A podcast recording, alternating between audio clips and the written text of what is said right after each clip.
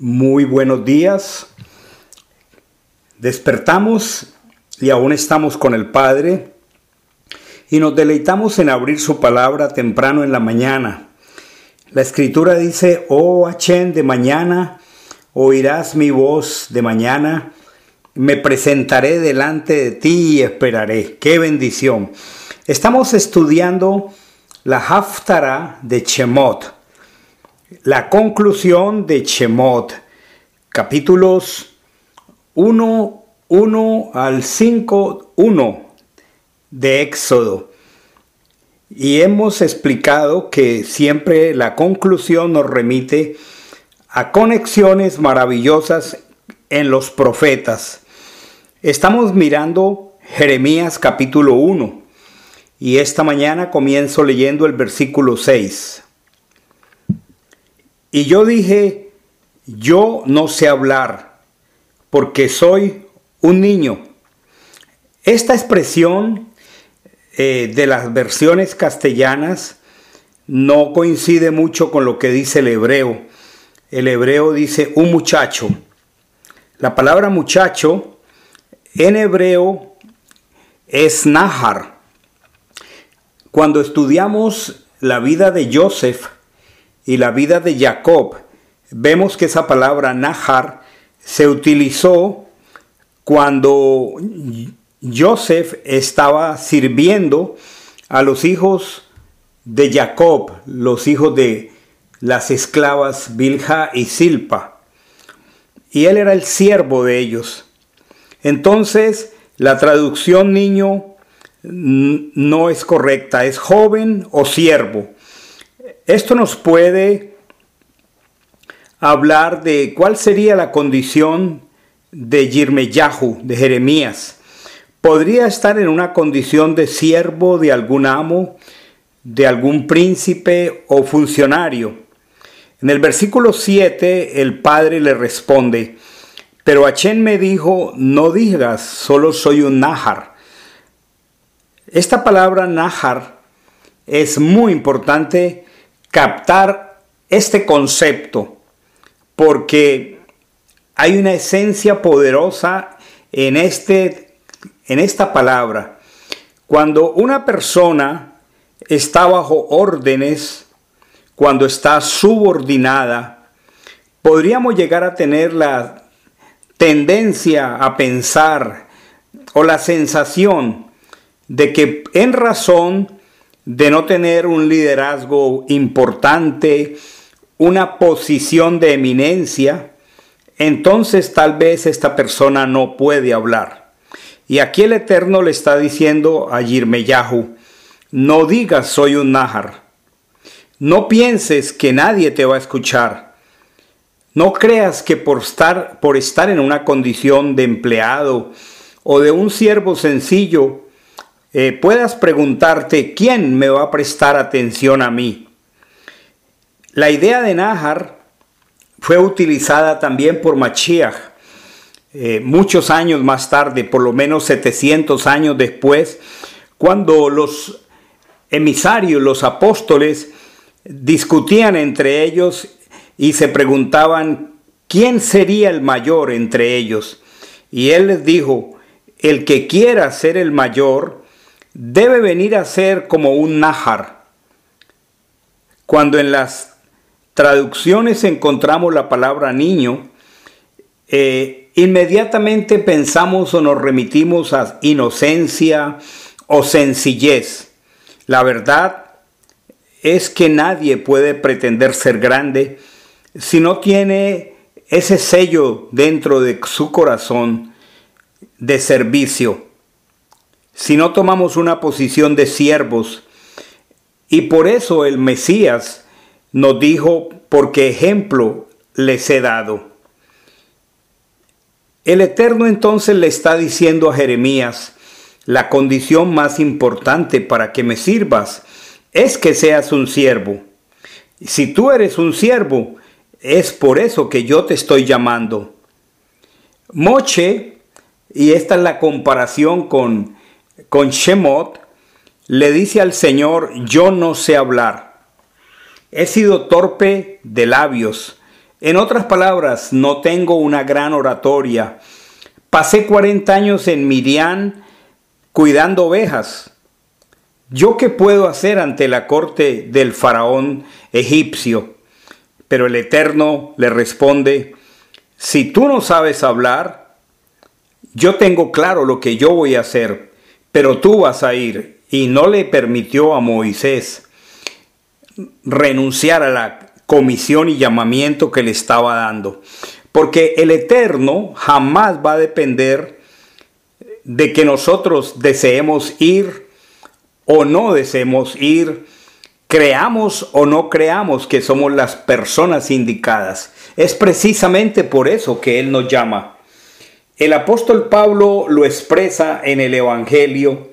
Dice, necesidad me es impuesta y ay de mí si no predicare. Esto está en 1 Corintios 9, 16. Jeremías, siendo un muchacho, en condición de siervo, podía inclusive tener temor por su vida. Podría pensar, si abro mi boca, tal vez puedo perder mi vida. Entonces, estamos realmente llamados para ser nájars, para ser siervos del Señor. Tenemos que estar dispuestos a padecer lo que sea oprobios, vituperios, ultrajes, interrogaciones agresivas. ¿Qué dijo nuestro Señor Yehoshua? Dijo, felices son cuando los persigan, cuando los ultrajen por causa de mí, porque así persiguieron, así ultrajaron a los profetas que fueron antes que ustedes. En conclusión, para entender esta expresión de nájar, de siervo, no debemos tener temor de hablar. Si es lo que hablamos, es la palabra del Eterno. No necesariamente tenemos que ser grandes figuras públicas, el gran apóstol, el gran profeta, para que así diga que por eso usted califica para hacerlo es porque Él nos llama a hablar. Es porque Él pone sus palabras en nuestra boca. En esto realmente consiste el llamamiento profético. Cuando es Dios quien da la palabra, entonces ya no nos preocupamos si se van a ofender. No nos importe realmente la reacción, porque si es la palabra del Señor, en algún momento cuando el Señor le respondía a los fariseos, los discípulos le dijeron, se ofendieron con la palabra que tú les diste. Y él les respondió algo muy interesante. ¿Ustedes también se quieren ir? No digamos que estamos impedidos porque somos sencillas personas, simples siervos. No creamos que por esa razón no podemos enfrentarnos a ciertos poderes. Nadie ha dicho esto. Si no somos nosotros, es el Dios eterno quien va a hablar. Esto es muy clave comprenderlo. El eterno va a cumplir su propósito en cada uno de nosotros. Cuando Él pone su palabra en nuestra boca, no debemos poner dilación en comunicarla. No debemos ponernos a pensar si lo hacemos o no. Simplemente con sencillez hablemos porque nos es impuesta necesidad. En el versículo 8 de Jeremías 1 dice algo muy precioso. Este es el sello de aquel que el Padre está llamando. No tengas temor de ellos porque yo estoy contigo para librarte. Dice el Señor. Achen nos está dando todas las garantías, igual que a Moche, cuando le dijo que él debía presentarse a Faraón. El versículo 9, Jeremías 1.9, dice, entonces Hachén extendió su mano y tomó mi boca, tocó mi boca. Y Achén dijo, he puesto mis palabras en tu boca.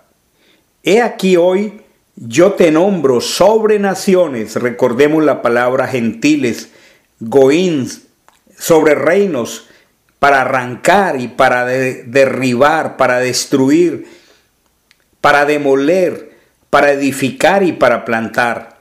Es decir, todo estaría directamente dictado por la boca de Achén. Cuando sean palabras para derribar, para destruir, tenemos que hablarlas de la misma manera si son palabras para plantar o para edificar. Porque lo que nosotros vamos a hablar, lo que nosotros vamos a anunciar, podría ser un juicio. Pero si es la palabra del Señor, nosotros debemos hacerla.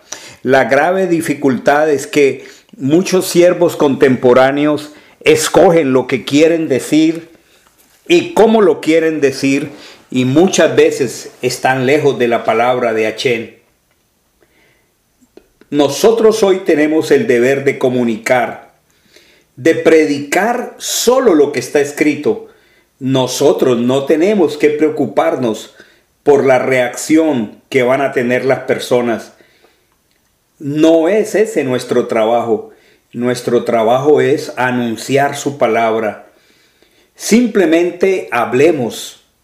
Hablemos y hablemos.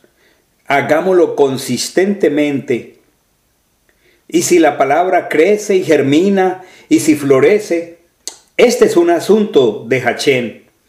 Si Él manda a destruir, a reprender, tenemos que comunicar su palabra. No tenemos que tener miedo porque a veces tenemos miedo y pensamos, qué mensaje tan fuerte. De pronto se van a ir, pero no es nuestro deber hacer esa clase de calculaciones. El Eterno sabrá a quién se llevará y a quién dejará. Pero no tenemos que tener temor a los efectos.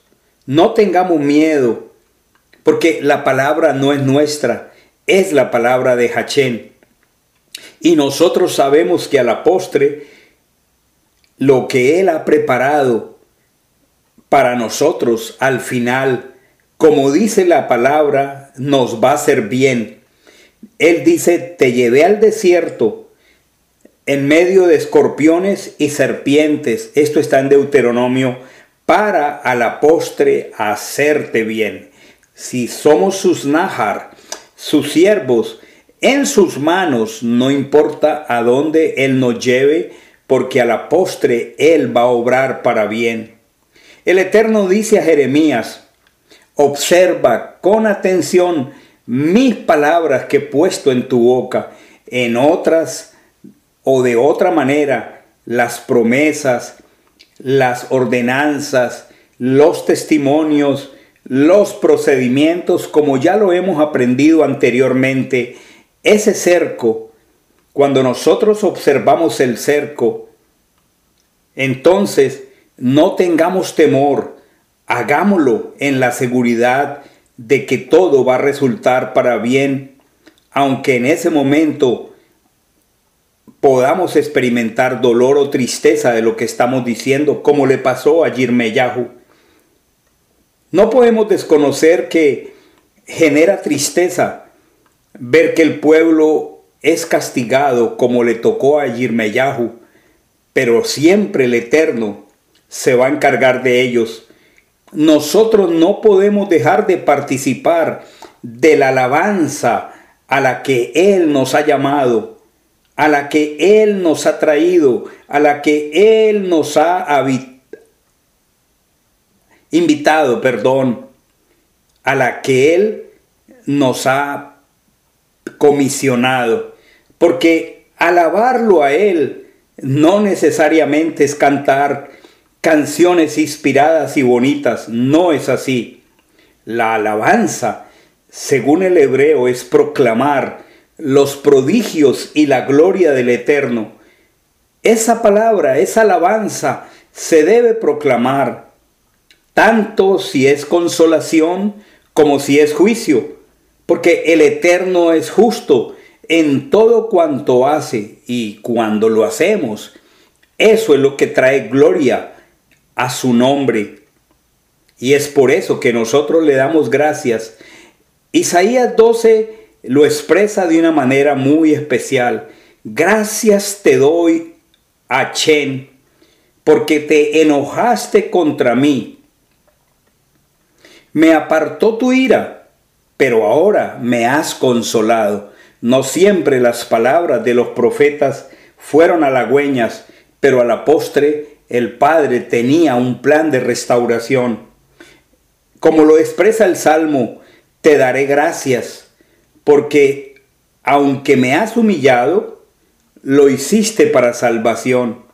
Entonces no te debemos poner ningún límite a las palabras del Eterno.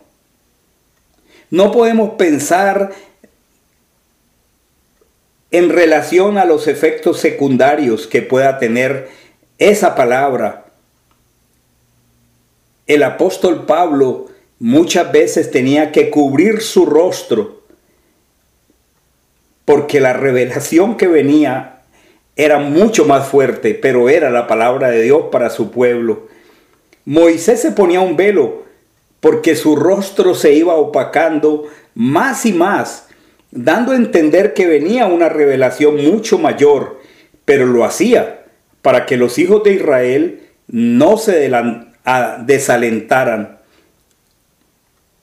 Aún muchos se devolvieron, muchos no continuaron, pero ese era su problema. El Eterno tenía que mantener su palabra constante. En Jeremías 1, 11 y 12, ya para terminar, dice, la palabra de Hachem vino a mí preguntando, Jeremías, ¿qué es lo que ves? Yo respondí, veo una rama de almendro. Y aquí hay un juego de palabras en el hebreo de parte del Señor. Él respondió en hebreo para almendro, veo un chaquet. Esa es la palabra hebrea para almendro. Entonces Hachem me dijo, has visto bien, porque yo, choquet, que es vigilar, vigilo mi palabra para cumplirla. Es que el almendro es una planta que nace temprano, terminando el invierno, aún en medio de la nieve, llegando la primavera, y mira hacia el futuro. Por eso el padre le pregunta a Yirmeyahu, ¿qué ves? Y él le dice, veo algo que vigila, que mira hacia el futuro, que anuncia la profecía del Señor. Es que el Eterno es muy pedagógico. Le mostró una vara de almendro.